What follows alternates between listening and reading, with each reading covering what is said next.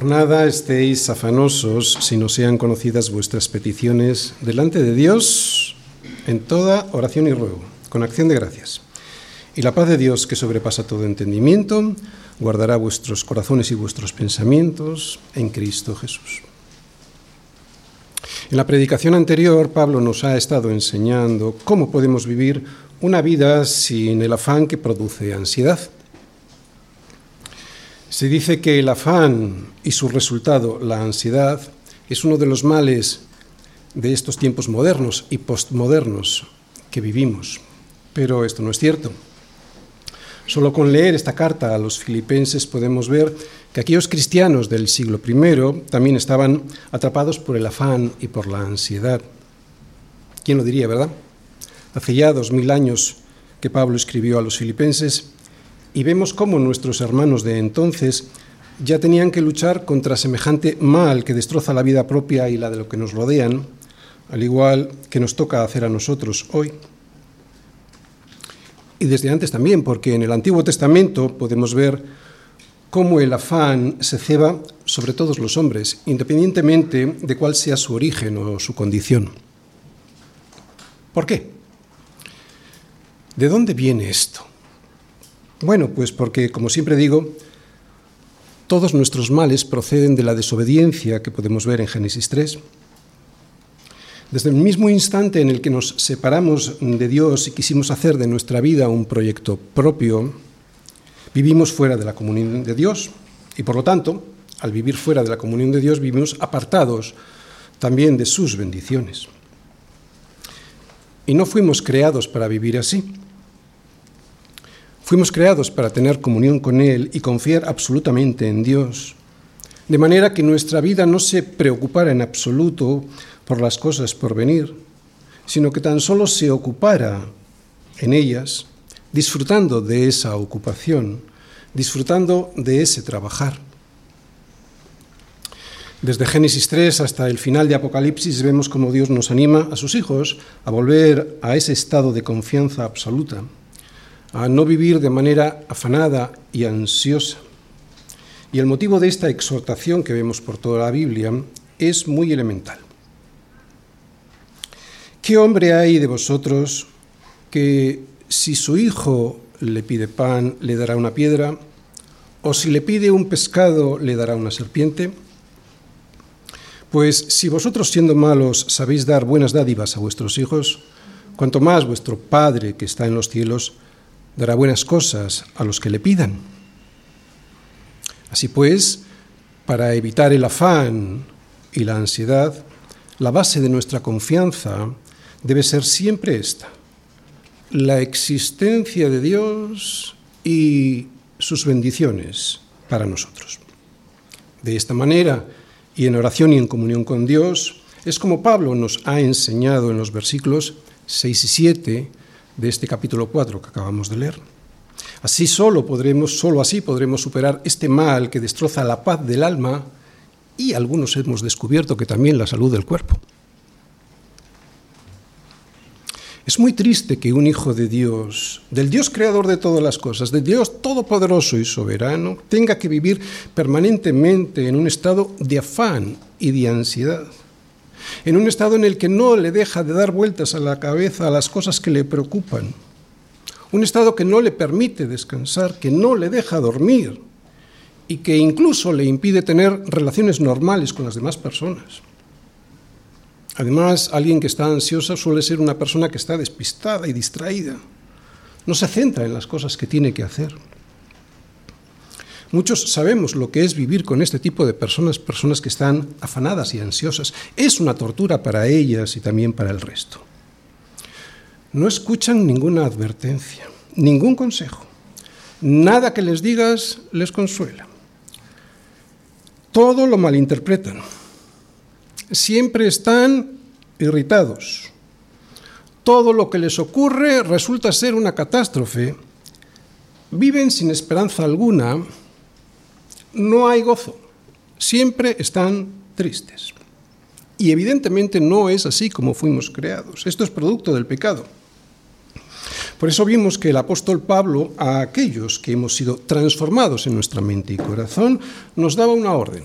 Es una orden solo para sus hijos, para los hijos de Dios. Por nada estéis afanosos.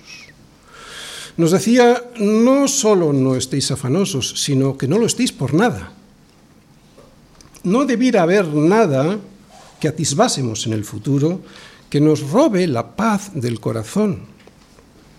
Ninguna perspectiva de crisis futura, de crisis económica, de revuelta social, de inestabilidad política o de enfermedad nos debe robar jamás la paz de Dios. Yo sé que es difícil, y es difícil porque esto es por fe.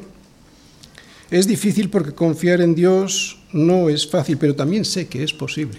Y de hecho Pablo lo sabe, por eso nos dice de esta manera tan firme, por nada, por nada estéis afanosos. Además, vivir en un estado así de permanente afán y ansiedad es desobedecer a lo que Dios nos dice en su palabra a través del apóstol Pablo. Ya lo dijimos el domingo pasado, ¿verdad? Dijimos, dijimos el domingo pasado que no toda ansiedad es producto del pecado, y, o por lo menos directamente del pecado. Y esto es porque hay algunas personas que por problemas físicos o también por desequilibrios bioquímicos en su organismo necesitan tratamiento, el tratamiento de un especialista que les ayude a cuidar su afección. Pero evidentemente no es de este tipo de ansiedad de la que Pablo nos habla, sino de la que surge de un problema espiritual. ¿Cuál es ese problema espiritual? Del problema del pecado, de la falta de confianza en Dios y en sus promesas. Y Pablo nos dice que para librarnos de la ansiedad, para librarnos de la ansiedad que viene de este pecado, de la falta de confianza en Dios y en sus promesas. Tenemos que poner nuestras peticiones, o sea, todo eso que nos produce afán y ansiedad delante de Dios y que debemos hacerlo, ¿recordáis? De la siguiente manera. Esto lo vimos ampliamente en el sermón anterior. Debemos orar, debemos rogar y debemos dar gracias. Orar, ¿recordáis? Significa alabar, adorar. O sea, que si tenemos grandes problemas que nos generan ansiedad, lo primero que debemos hacer es presentarnos delante de Dios y adorarle por quien es, no por lo que queremos de Él. Así que antes de pedirle lo que queremos, peticiones que por cierto Él ya sabe, lo que hemos de hacer es alabarle, adorarle por quién es, no por lo que queremos que nos dé. Segundo, rogar. ¿Recordáis lo que significaba rogar? Es muy sencillo, es suplicar. Cuando rogamos a Dios, lo que hacemos es abrir nuestro corazón para pedirle, para suplicarle que nos conceda las soluciones a eso que nos angustia. Y luego acción de gracias. ¿Cómo podemos ser agradecidos? Bueno, recordando. Cuando recordamos lo que Dios ya hizo por nosotros anteriormente y que tan fácil se nos olvida, ¿Sí o no? y que tan fácil se nos olvida es cuando podemos ser agradecidos. Recordar las bendiciones del pasado nos ayuda mucho a ser agradecidos con el Señor. Recordar que en ocasiones anteriores también nos angustiamos por cosas que el Señor no permitió que ocurriesen o que si ocurrieron nos dio el sostenimiento necesario para poder soportarlas, eso, cuando lo recordamos, nos hace ser agradecidos. Y si hacemos esto, lo que acabamos de resumir ahora, si hacemos esto tal y como Pablo nos lo dice, podemos experimentar la promesa de Dios, que su paz, la que sobrepasa todo entendimiento, guardará nuestros corazones y nuestros pensamientos en Cristo Jesús. Guarda. ¿Quién lo hace? Dios, como un guarda a la entrada de nuestro corazón y de nuestra mente, para impedir que el afán y la ansiedad entren y se hagan fuertes allí. Así que mis hermanos, versículos del 6 al 9, por nada estéis afanosos, si no sean conocidas vuestras peticiones delante de Dios en toda oración y ruego con acción de gracias. Y será entonces cuando la paz de Dios, esa que sobrepasa todo entendimiento, guardará vuestros corazones y vuestros pensamientos en Cristo Jesús. Por lo demás, hermanos, todo lo que es verdadero, todo lo honesto, todo lo justo, todo lo puro, todo lo amable, todo lo que es de buen nombre, si hay virtud alguna, si algo digno de alabanza, en esto pensad. Lo que aprendisteis y recibisteis y oísteis y visteis en mí, esto haced, y el Dios de paz estará con vosotros. Lo que pienso y lo que hago, todo ha de estar dominado por el Evangelio. Todo, todo. Lo que pienso y lo que hago ha de estar dominado por el Evangelio. Filipenses 4, versículos del 8 al 9. Muy bien, el tema de hoy es aprender o recordar que en la vida del cristiano todo siempre ha de estar dominado por el Evangelio, tanto lo que pensamos como, por supuesto, lo que hacemos. Y lo voy a exponer a través del siguiente esquema. Primera parte, introducción. Segunda parte, la importancia de lo que pienso, versículo 8. Tercera parte, la importancia de lo que hago. Versículo 9, primera parte. Y ahí veremos una condición, las dificultades ¿eh? para hacer lo que debo hacer y qué es eso que debemos hacer. Y la cuarta parte, la recompensa, que viene en el versículo 9, pero en la segunda parte. Muy bien. Introducción. Por lo demás, hermanos, todo lo que es verdadero, todo lo honesto, todo lo justo, todo lo puro, todo lo amable, todo lo que es de buen nombre, si hay virtud alguna, si algo digno de alabanza, en esto pensad. Lo que aprendisteis y recibisteis y oísteis y visteis en mí, esto haced, y el Dios de paz estará con vosotros. Fijaos, el versículo 8 nos exhorta a los miembros de la Iglesia a ejercitar nuestro pensamiento en el gimnasio de la fe a través de las herramientas que nos da el Evangelio. O sea, que será en ese gimnasio de la fe y con la verdad que tenemos en el Evangelio donde deberemos pensar y meditar para luego hacer eso que previamente hemos pensado y meditado. De esta manera, y como un broche a la oración, al ruego y a la acción de gracias que vimos en los versículos 6 y 7, el Dios de paz estará con nosotros si seguimos estas instrucciones que acabamos de leer en los versículos 8 y 9. Otra vez, para que lo entendamos. La secuencia. Nosotros predicamos expositivamente, porque está todo en el contexto, ¿verdad? Los versículos 6 y 7, Pablo nos explica cómo deshacernos de ese afán y de esa ansiedad.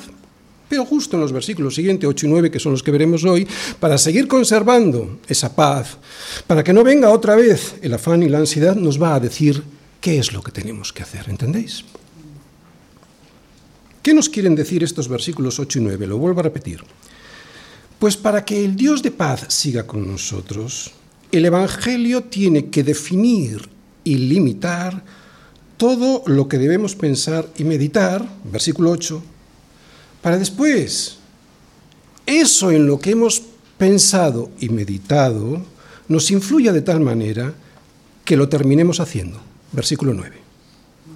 Lo vuelvo a repetir, ¿eh? para tenerlo clarito y luego cuando lo vaya desarrollando lo entendamos mejor.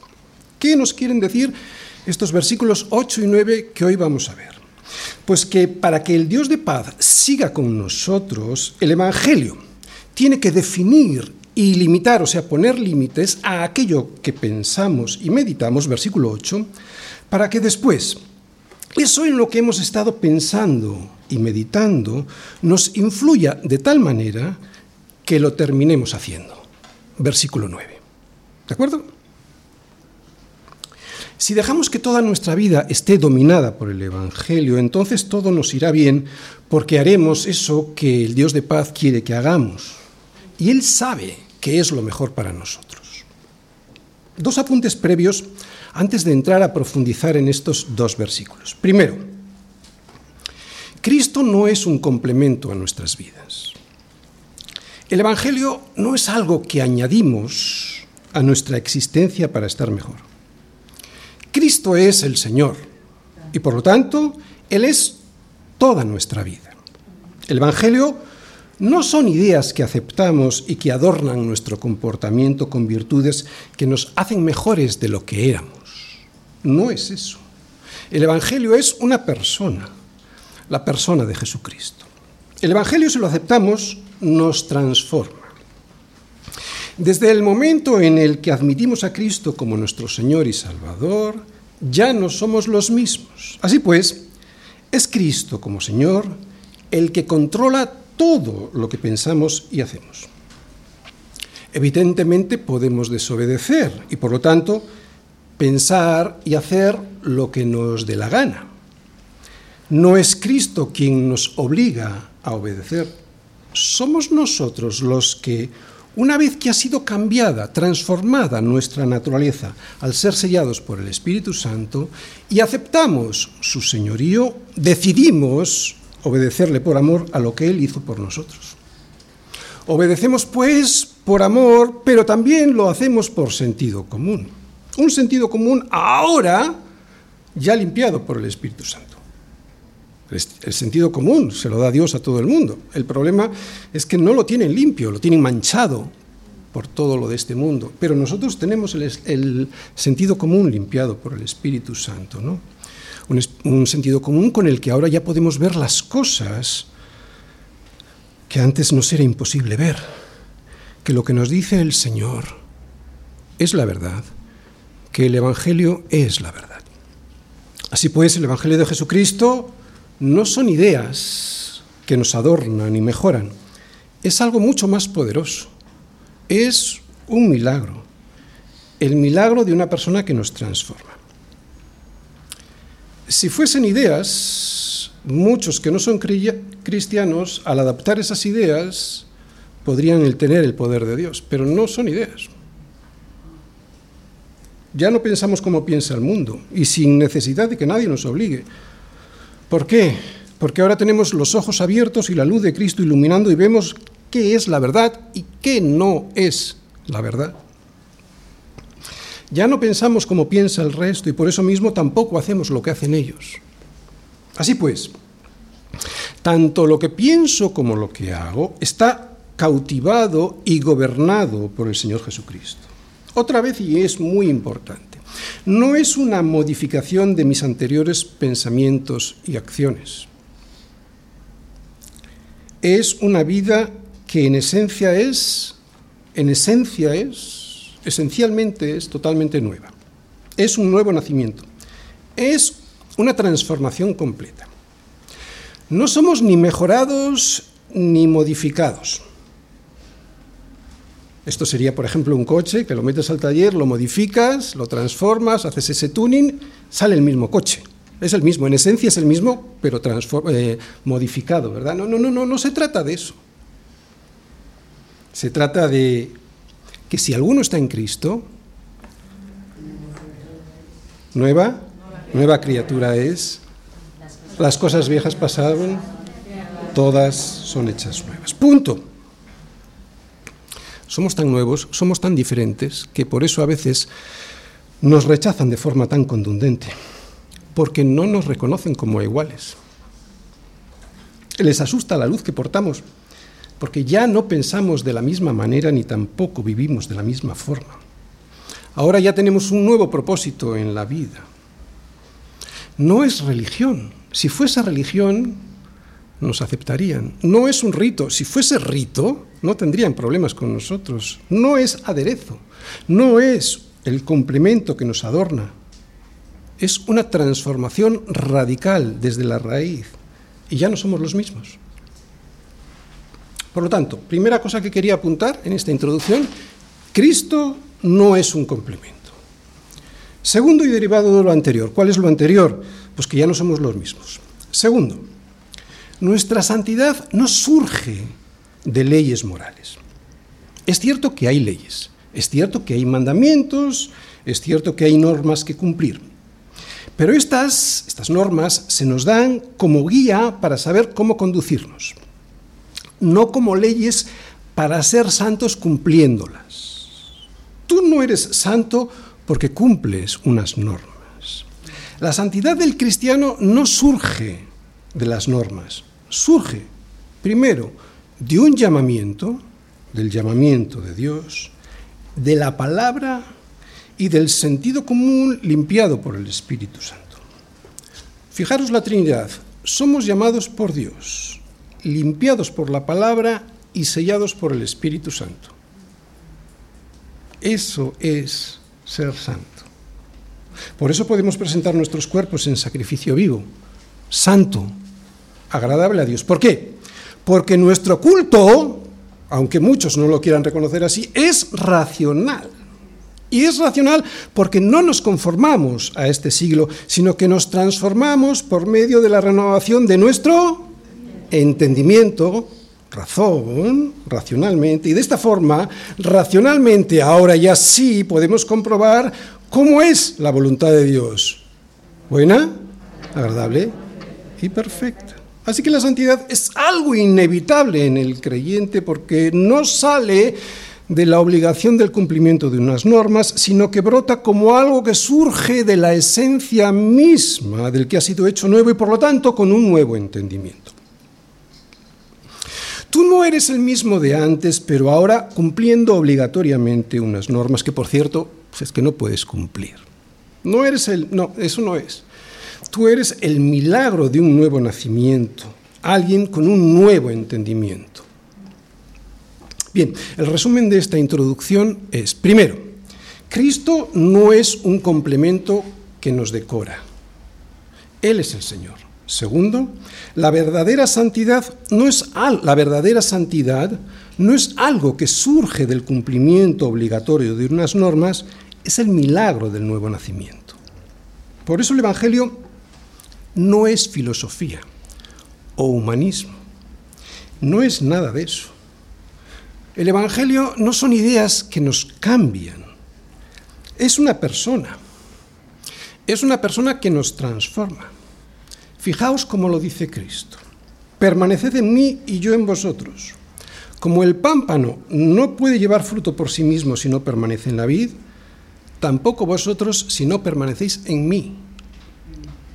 No está hablando de ideas que nos dan el Evangelio que nos transforma. Es un Señor al que estamos unidos, es Cristo. Por eso no es filosofía. Es lo que vamos a ver ahora, porque estos versículos pueden llevar a confusión.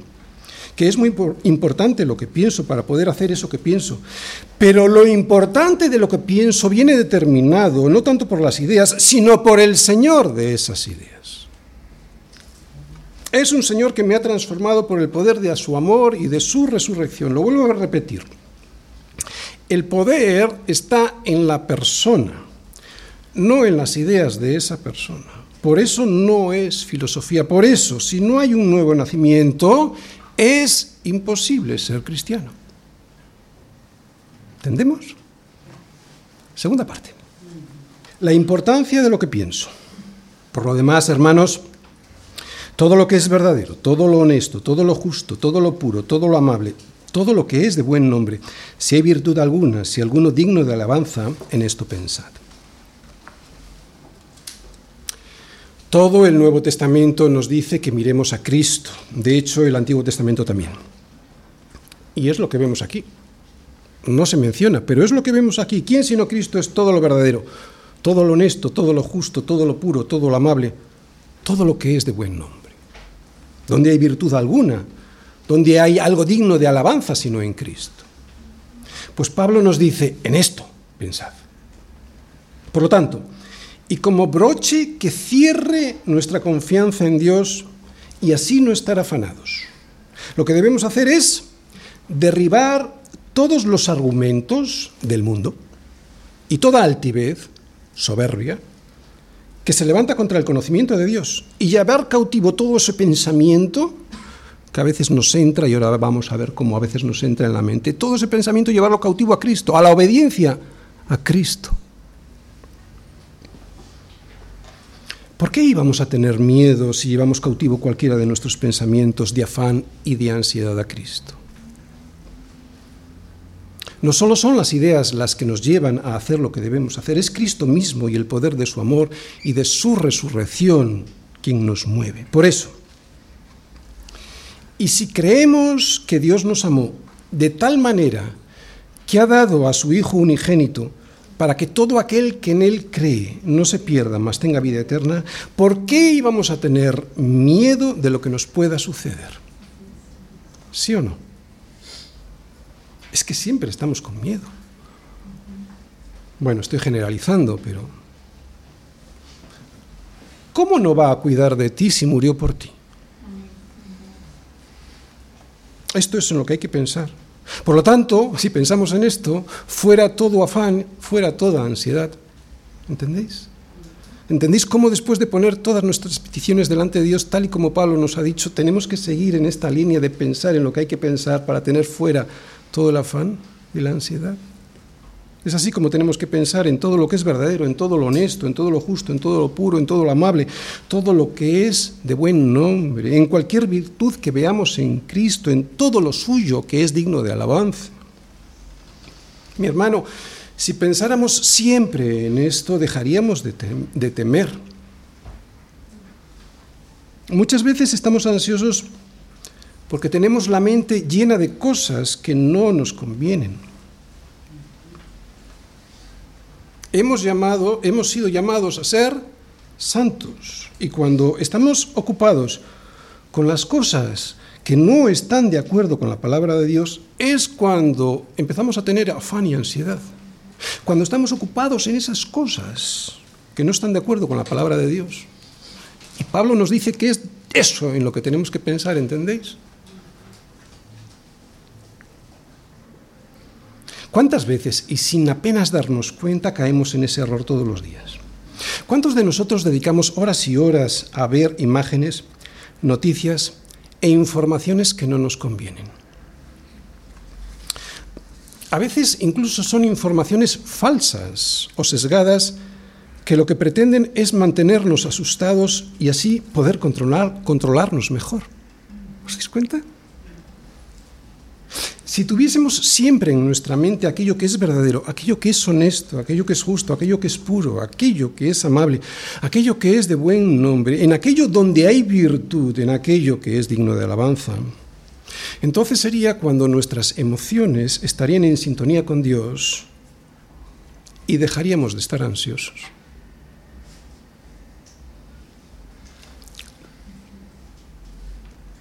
¿Entendéis? ¿Qué es lo que hace el mundo con nosotros? Es muy sencillo de entender. Si estoy buena parte del día viendo lo que los medios de comunicación y las redes sociales quieren meterme por los ojos, sea como sea, enseguida empiezo a sentir todo el peso del mundo. Un mundo que lo que pretende es tenerme angustiado para poder manipularme. ¿Entiendes? Es lo que usa el enemigo. Y ellos no son nuestro enemigo, porque no tenemos lucha contra carne y carne, sino contra principados, contra potestades, contra los gobernadores de las tinieblas de este siglo, contra huestes espirituales de maldad en las regiones celestes. Es Satanás. Es Satanás quien usa todo eso para tenerte alejado del Dios de paz a través de tenerte angustiado todo el día. ¿No te ha pasado? Estar viendo la televisión y comenzar a invadirte amargura, ira, rabia, crítica, mentira. A mí sí. Todo esto comienza a entrar en mi mente y mi corazón empieza a sentirse ansioso y apartado de Dios. Y Pablo nos dice que para evitar esto, que para conservar la paz de Dios, tenemos que ocupar nuestra mente con lo que edifica, no con lo que nos destruye. Y con esto no estoy diciendo que no estés informado. Lo que digo es que tienes que tener mucho cuidado con qué cosas llenas permanentemente tu mente.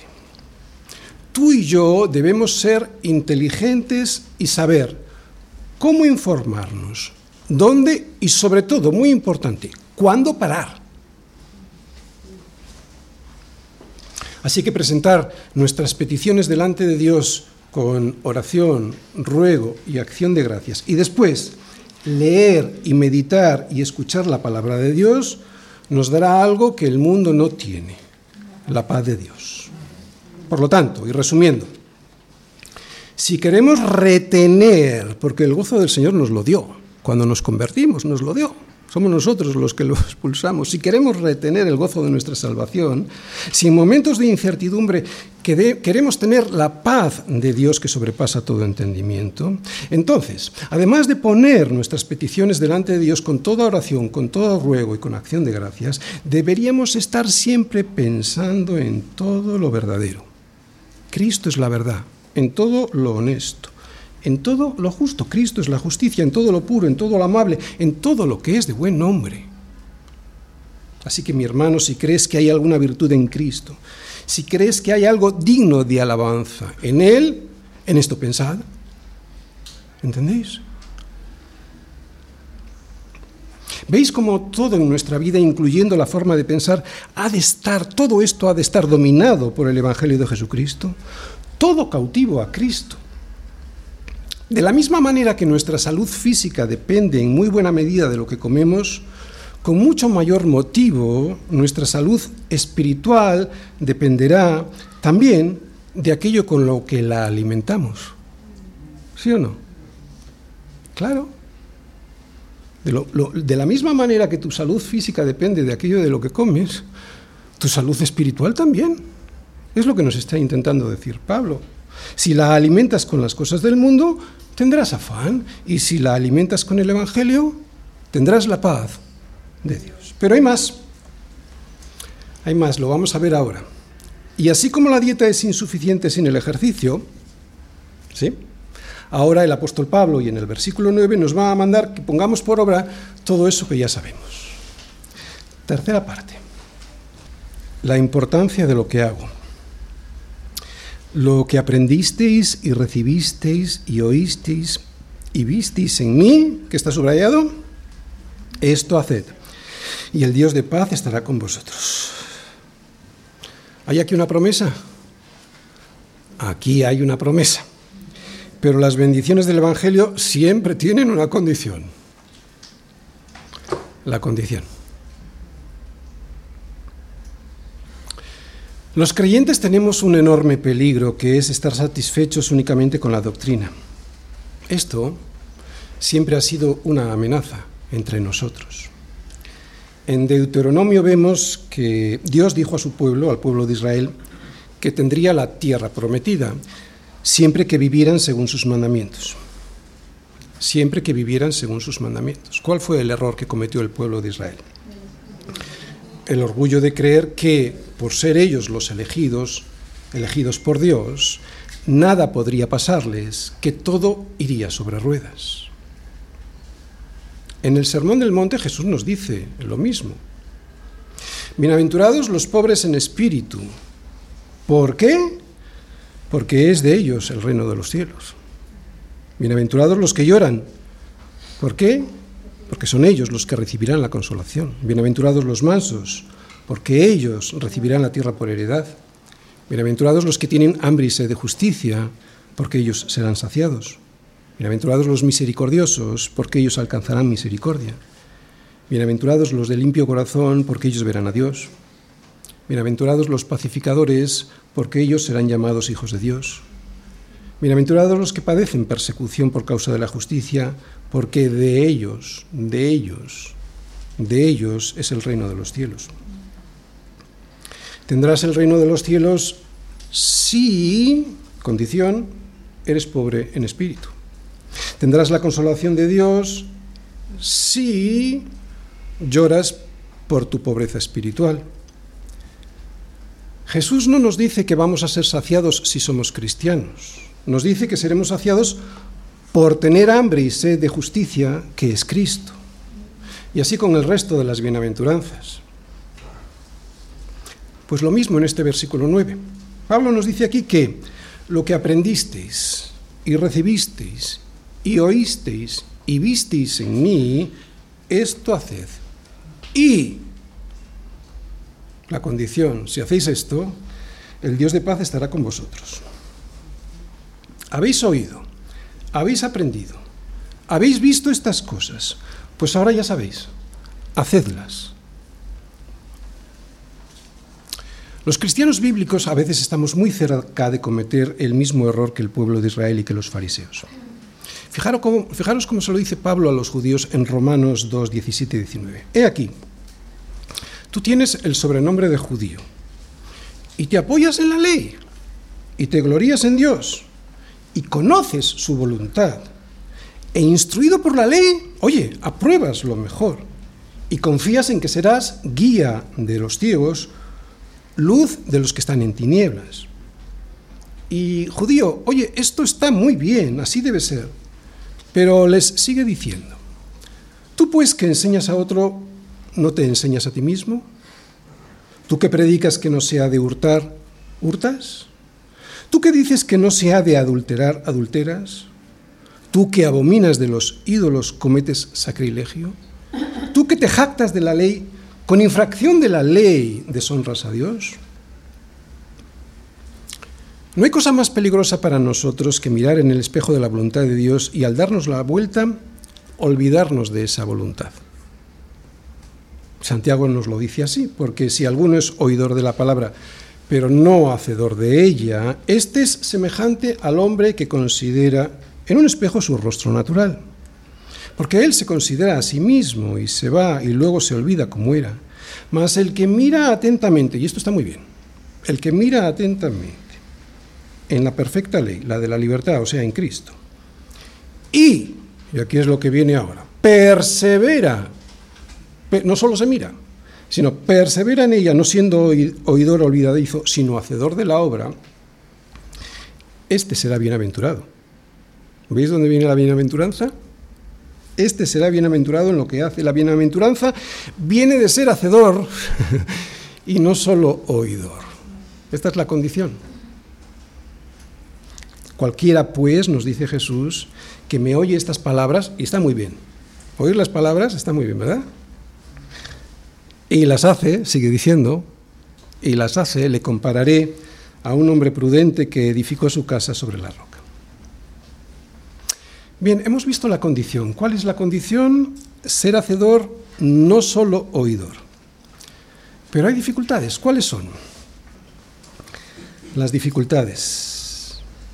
Primera, la que acabamos de ver. Conocer mucho de la Biblia, pero vivir completamente diferente a lo que leemos en ella. ¿Cuántos de nosotros tenemos esta dificultad, verdad? Y el problema es que pues que esto lo hacemos muchos de nosotros sin darnos cuenta. Así que debemos ser conscientes de esta dificultad. ¿De acuerdo? Debemos ser muy conscientes de que podemos saber mucha teología y luego no poner en práctica nada de eso que sabemos. Que nos gusta mucho la doctrina y que eso está muy bien, eso es excelente, pero debemos saber que es muy fácil que nos quedemos anclados ahí, en solo saber el segundo inconveniente son los sentimientos. Sí, las iglesias están llenas de personas sentimentales, de personas que solo quieren sentir, personas que piensan que la paz de Dios es eso, sentir, sentir una emoción en la alabanza, sentir un arrebatamiento en la oración, y se conforma con eso, con sentir. Personas sentimentales. La dificultad consiste en que este tipo de cristianos se pasan la vida esperando a sentir, a sentir experiencias. Pero hemos visto que las bendiciones de Dios vienen después de obedecer. Está muy bien sentirse bien en la alabanza, sentirse bien en un campamento, sentirse bien en la iglesia, pero no te pases la vida esperando a tener experiencias para luego obedecer, porque entonces nunca lo harás. De hecho, y aunque sentir, como digo, está muy bien, así no se consigue la paz de Dios. Eso no es la verdadera paz de Dios. La paz de Dios es la que sobrepasa todo entendimiento, es otra cosa. Y mucha gente se confunde con sentirse bien en determinados momentos de las reuniones. Otra vez, no digo que no debemos sentir emociones, faltaría más. Lo que digo es que no es eso lo que nos dice la Escritura para tener la paz de Dios.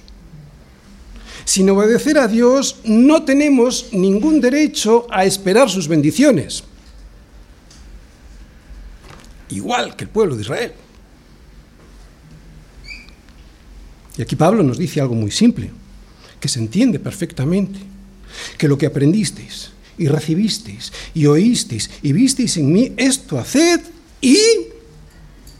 Ahora viene la, promesa, ¿verdad? Pero antes estaba la condición, el Dios de paz estará con vosotros. Oye, pero ¿qué hay que hacer? Lo que debemos hacer. Si no se trata de sentir, ¿qué es lo que debemos practicar para recibir la bendición de que el Dios de paz esté con nosotros? Fijaos, Pablo no se complica mucho al describirlo. Dice lo siguiente, lo que aprendisteis y recibisteis y oísteis y visteis en mí, esto haced. Debemos saber qué es lo que nos dice la Escritura. Esto Pablo lo da por hecho, ¿verdad? ¿Para qué? Para descubrir qué es lo que debemos hacer. En la Escritura nos viene de una manera general qué es lo que debemos hacer. Es lo normal. Pero ¿cuál es el problema? Que muchos cristianos confunden lo que ven escrito con lo que les gustaría leer. Yo conozco a algunos y a mí en ocasiones sí me ha pasado esto. Así que necesitamos mucha humildad delante de las escrituras y la ayuda del Espíritu Santo para entender primero e interpretar después lo que Dios quiere decirnos a través de su palabra. Bien, primero, su palabra es fundamental. Aquí Pablo no lo menciona, pero lo sabemos, es evidente. Pero Pablo nos dice que hay algo que nos ayuda mucho a que nuestro engañoso corazón no nos haga ver en las escrituras lo que ellas no nos dicen. ¿Qué es? El ejemplo de los santos. Santos somos todos, ¿no? El ejemplo de los santos, de algunos santos, evidentemente. Aquí Pablo se pone como ejemplo. También lo vimos este ejemplo en el versículo 17 del anterior capítulo, del capítulo 3. Dice allí, hermanos, sed imitadores de mí y mirad a los que así se conducen, a otros santos, mirad a los que así se conducen según el ejemplo que tenéis en nosotros. ¿Es esto egolatría? Ya dijimos en su día, cuando predicamos de este versículo, que eso no es egolatría. Hay hombres y mujeres de los que nos damos cuenta enseguida, sí o no, que viven una vida realmente piadosa. Son santos, como tú y como yo, pero son santos que nos ayudan a comprender lo que está escrito en el Evangelio y que a veces no vemos. Y ellos nos ayudan a interpretarlo con su praxis, con su práctica, que no vemos o que no queremos ver. Wow, a mí me ha pasado muchas veces, yo con mucha más doctrina, con mucha mayor teología, con muchísimo más entendimiento, de repente viene un santo del Señor y me tumba. Me tumba. ¿Qué es lo que vemos en Pablo? ¿Qué es lo que vemos en la vida de los santos que conocemos o de los que podemos leer en sus biografías? ¿Tienen una vida complicada como para no seguirles? No, todo lo contrario. Pero nos avergüenzan. Por comparación nos avergüenzan. Por eso muchas veces miramos para otro lado. La vida de un santo es muy sencilla. Es la vida de pecado la complicada y la que trae todas las complicaciones. Características de la vida de un santo. Primera, desean vivir para la gloria de Dios. Tú y yo tenemos demasiados intereses, intereses personales que nos despistan de este interés principal que debiéramos tener siempre, el de vivir para la gloria de Dios. Vacaciones, negocios, todo esto está muy bien y en ocasiones es necesario, pero cuando nos ocupamos en estas cosas, ¿de verdad que lo hacemos para la gloria de Dios? Me da que en la mayoría de las ocasiones es que no. Conozco a personas que en cuanto les va bien en su empresa, se olvidan de esta promesa que todos hicimos en cuanto llegamos a los pies de Cristo, que es vivir todo para la gloria de Dios. Yo creo que a todos nos ha pasado y desde luego a mí también. Y sin embargo nuestra mayor empresa debiera ser vivir para su gloria. Bien, hemos visto la primera, la primera característica, vivir para la gloria de Dios. Segunda, son personas que leen la Biblia. Debemos desear como niños recién nacidos la leche espiritual no adulterada para que por ella crezcamos para salvación. No voy a abundar mucho en esto porque es fácil de entender, ¿verdad? Un santo del Señor escudriña las escrituras. Tercera característica. Son personas que oran. Y aquí yo creo que fallamos todos. ¿Cuánto tiempo invertimos en nuestras empresas, en nuestros negocios o trabajos? ¿Y cuánto en la oración? Los santos a los que cuando les miramos más nos gustan y al mismo tiempo más nos avergüenzan son aquellos que dedican mucho tiempo a la oración. Son hombres y mujeres de oración encerrados en su habitación y de oración comunitaria. ¿Cuáles son las características que hemos visto hasta aquí? Primero, que viven para la gloria de Dios. Segundo, desean leer la Biblia. Y tercero, lo que acabamos de ver, una vida de oración. Cuarta característica. Son personas que se pasan la vida examinándose a sí mismas. Es difícil, yo lo entiendo por falta de tiempo, pero hay que buscarlo y hay que hacerlo. Y ver en ese tiempo de autoexamen que somos pobres espirituales, miserables que sin Dios solo merecemos la paga del pecado que es la muerte. Eso es algo que los santos del Señor deben hacer habitualmente. Redescubrir que Cristo Jesús vino al mundo para salvar a los pecadores, de los cuales yo soy el primero. Humillarse ante Dios, examinarse a la luz de las escrituras, ver dónde fallamos y pedirle a Dios que nos muestre esos pecados ocultos que tenemos escondidos en el corazón.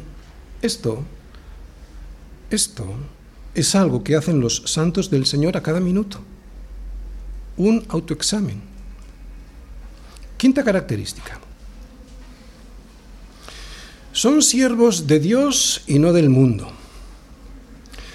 Los santos evitan en lo posible que la influencia del mundo les contamine. Consideran al mundo un lugar de pecado.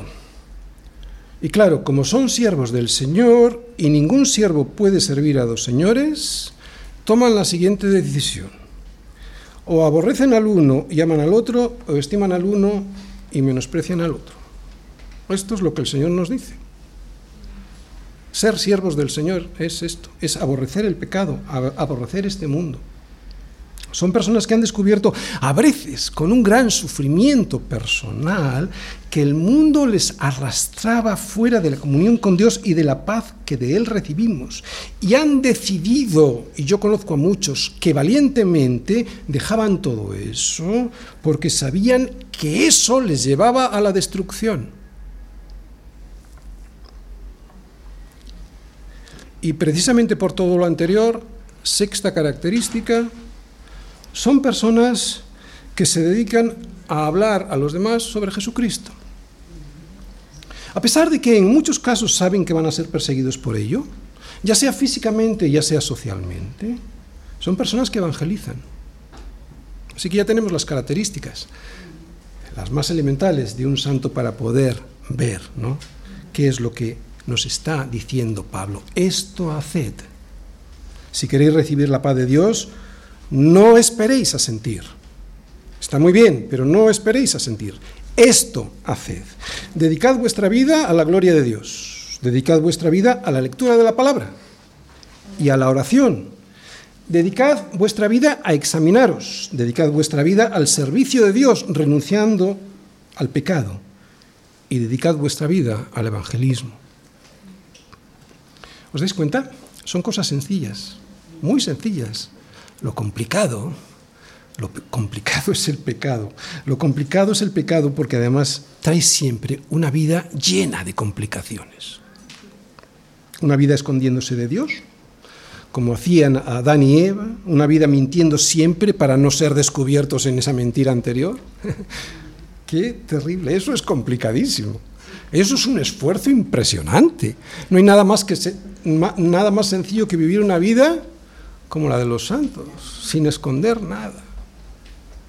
Bien, hemos visto la importancia de lo que pensamos y de lo que hacemos para recibir una recompensa. Veamos cuál es, veamos cuál es esta recompensa. Cuarta parte, la recompensa. Lo que aprendisteis y recibisteis y oísteis y visteis en mí, esto haced, y ahí está subrayada, ¿verdad? Y el Dios de paz estará con vosotros. Bien, la verdad es que ya lo hemos explicado, no voy a abundar mucho porque durante todo el sermón ya lo hemos dicho. Solo diré una cosa. Puede haber gente que piense que el precio a pagar para recibir la paz de Dios es muy alto. Hemos visto qué es lo que tiene que hacer un santo del Señor, ¿verdad? Y puede alguien pensar que esto es un precio alto. Si alguien piensa esto de verdad, no sabe ni lo que dice. Vivir la vida siempre con gozo a pesar de las adversidades que nos pueden sobrevenir poder dormir sin tener ansiedad.